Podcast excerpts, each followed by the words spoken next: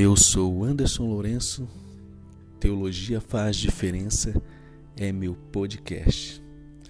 Antes de começarmos nosso estudo sobre teologia, e particularmente a teologia sistemática, que vai nos servir de guia para nos conduzir aos assuntos mais interessantes e determinantes da fé cristã, precisamos considerar brevemente o que vem a ser cosmovisão.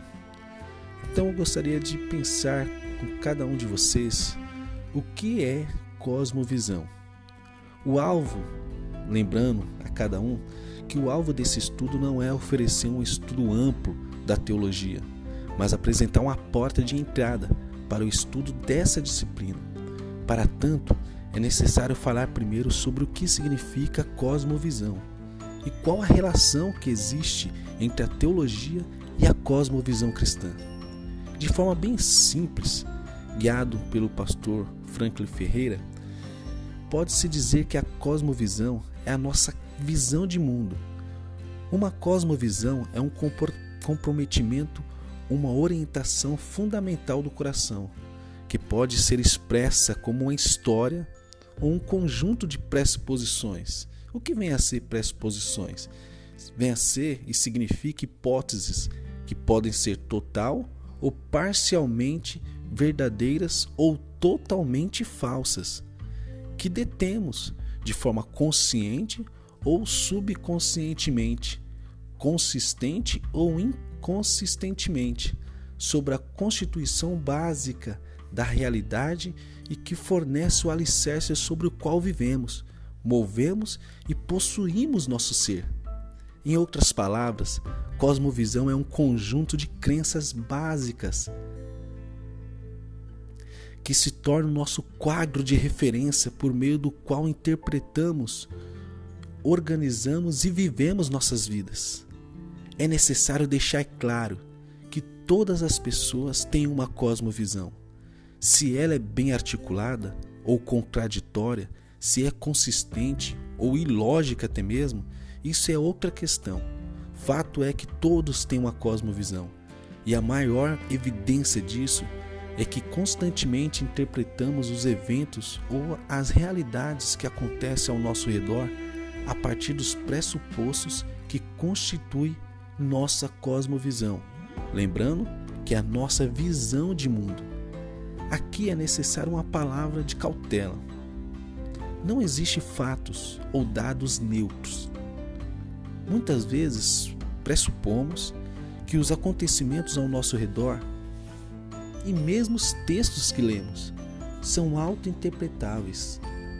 Novamente, pensamos que os textos que nós lemos são auto-interpretáveis, isto é, supomos que nossa interpretação deles tem um significado unívoco, único e inquestionável. Raramente lembramos que muitas vezes confundimos nossa interpretação, tomada como única, unívoca, com o fato ou com o texto em si. Só que a construção de nosso conhecimento e de nossa interpretação da vida não é tão simples assim, não é mesmo?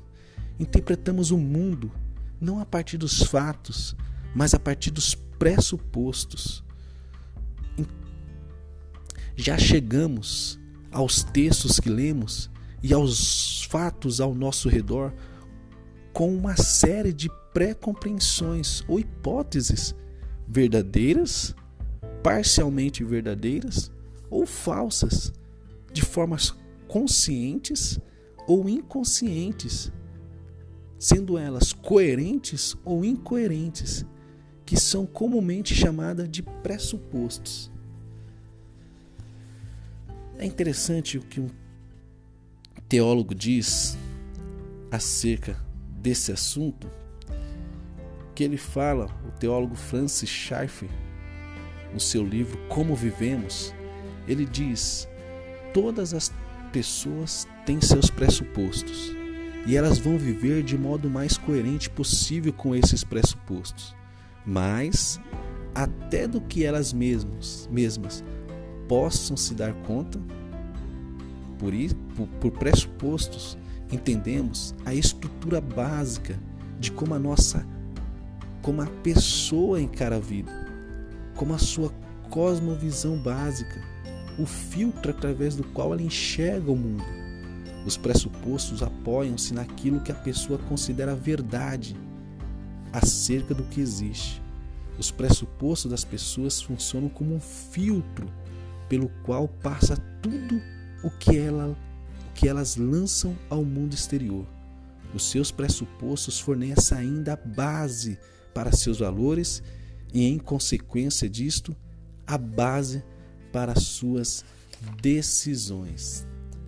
Na verdade, são nossos pressupostos que nos guiarão não apenas na interpretação de praticamente tudo que está diante de nós, mas também na forma como interpretamos esses fatos. Temos que concordar que há alguma coerência ou mensagem de apelo universal naquilo que lemos? Há alguma lógica que explique o que ocorre ao nosso redor? Ou os fatos da vida são desconexos, sem conexão, sem ligação entre si? E a vida não passa de uma paródia grotesca ou um grande absurdo. É verdade que o significado de um texto só encontra lugar em seu significado para mim, sem importar o significado autoral e a própria história do texto? Ou será que existe a possibilidade de descobrirmos o real e único significado de um determinado texto? Temos que refletir sobre essas questões e pensar que o uso das palavras lógica e coerência é intencional, pois é a partir da busca por uma lógica ou coerência de nossos pressupostos que estabelecemos algum tipo de padrão de interpretação do que ocorre ao nosso redor. A partir dos pressupostos cristãos, afirmamos que há uma ordem na criação. Por isso, aplicaremos regras elementares da lógica subordinada à revelação e, por isso, santificada em nossa interpretação do mundo justamente o contrário dos não cristãos, que acabam dependendo mais de sua intuição, de suas experiências místicas ou daquilo que Martinho Lutero chamou de porca razão, a razão autônoma, que supõe poder interpretar o mundo a partir de si mesma, sem referência a nada além dela, muito menos ao Deus transcendente, ou seja, que está transcendendo a nossa realidade, que se revela na Escritura. Diante do que foi ilustrado de forma anterior, podemos concordar com a seguinte afirmação: quer tenhamos ou não a intenção de fazê-lo, quer gostemos ou não, todos nós lemos os textos conforme interpretado por, nossos por nossas pressuposições teológicas, ou seja, o nosso pensamento que temos acerca de Deus.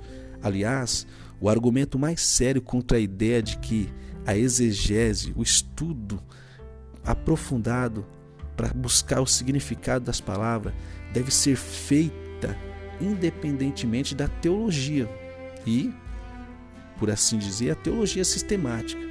É que tal ponto de vista é irremediavelmente ingênuo a mera possibilidade de entender qualquer coisa, dependente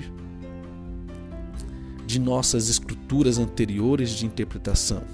Se observarmos um fato que faz sentido para nós, é simplesmente porque conseguimos encaixá-lo dentro de um conjunto complexo de ideias que assimilamos anteriormente e achamos de certa forma coerente.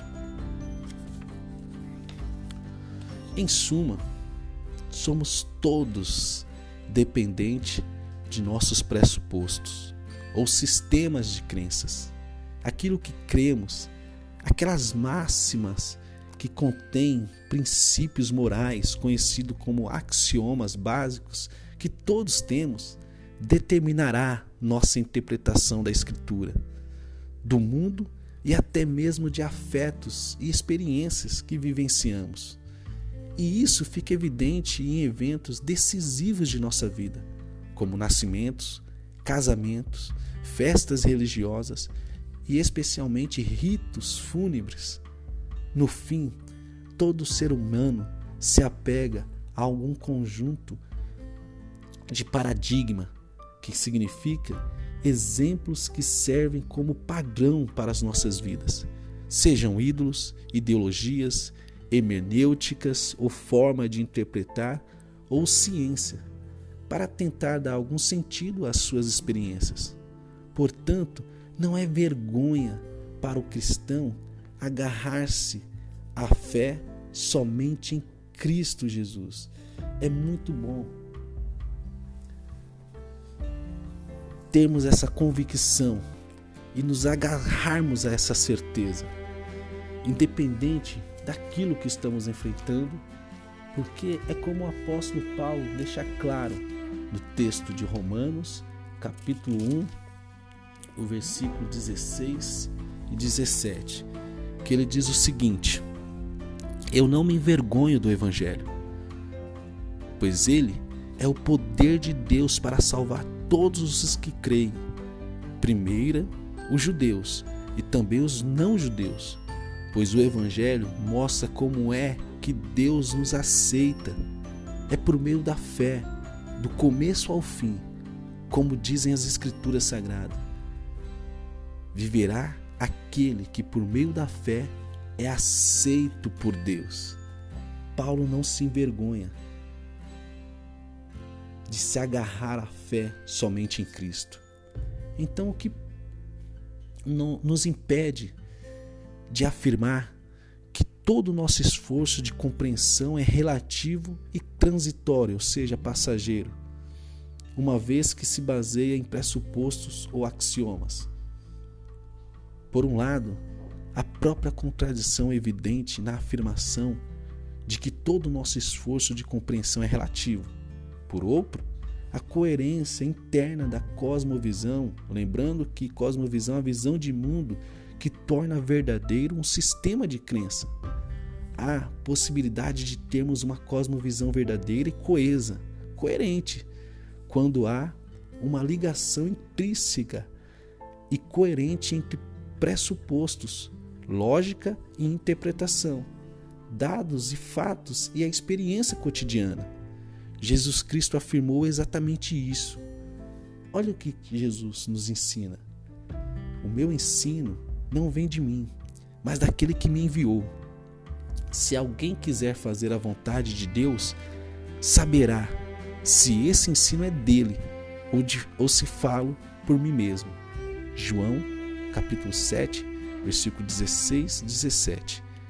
Por fim, somente o cristianismo pode afirmar a coerência entre pressupostos, fatos e experiências, porque Deus não é apenas porque Deus não é apenas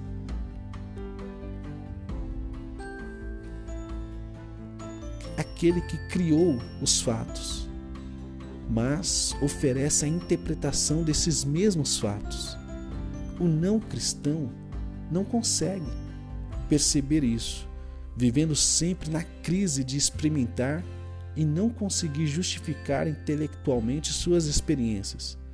Portanto, para o cristão, o dilema epistemológico está resolvido da mesma forma simples que, ensina, que se ensina a uma criança, dizendo: Cristo me ama, pois assim a Bíblia o diz, e se agarra a essa certeza.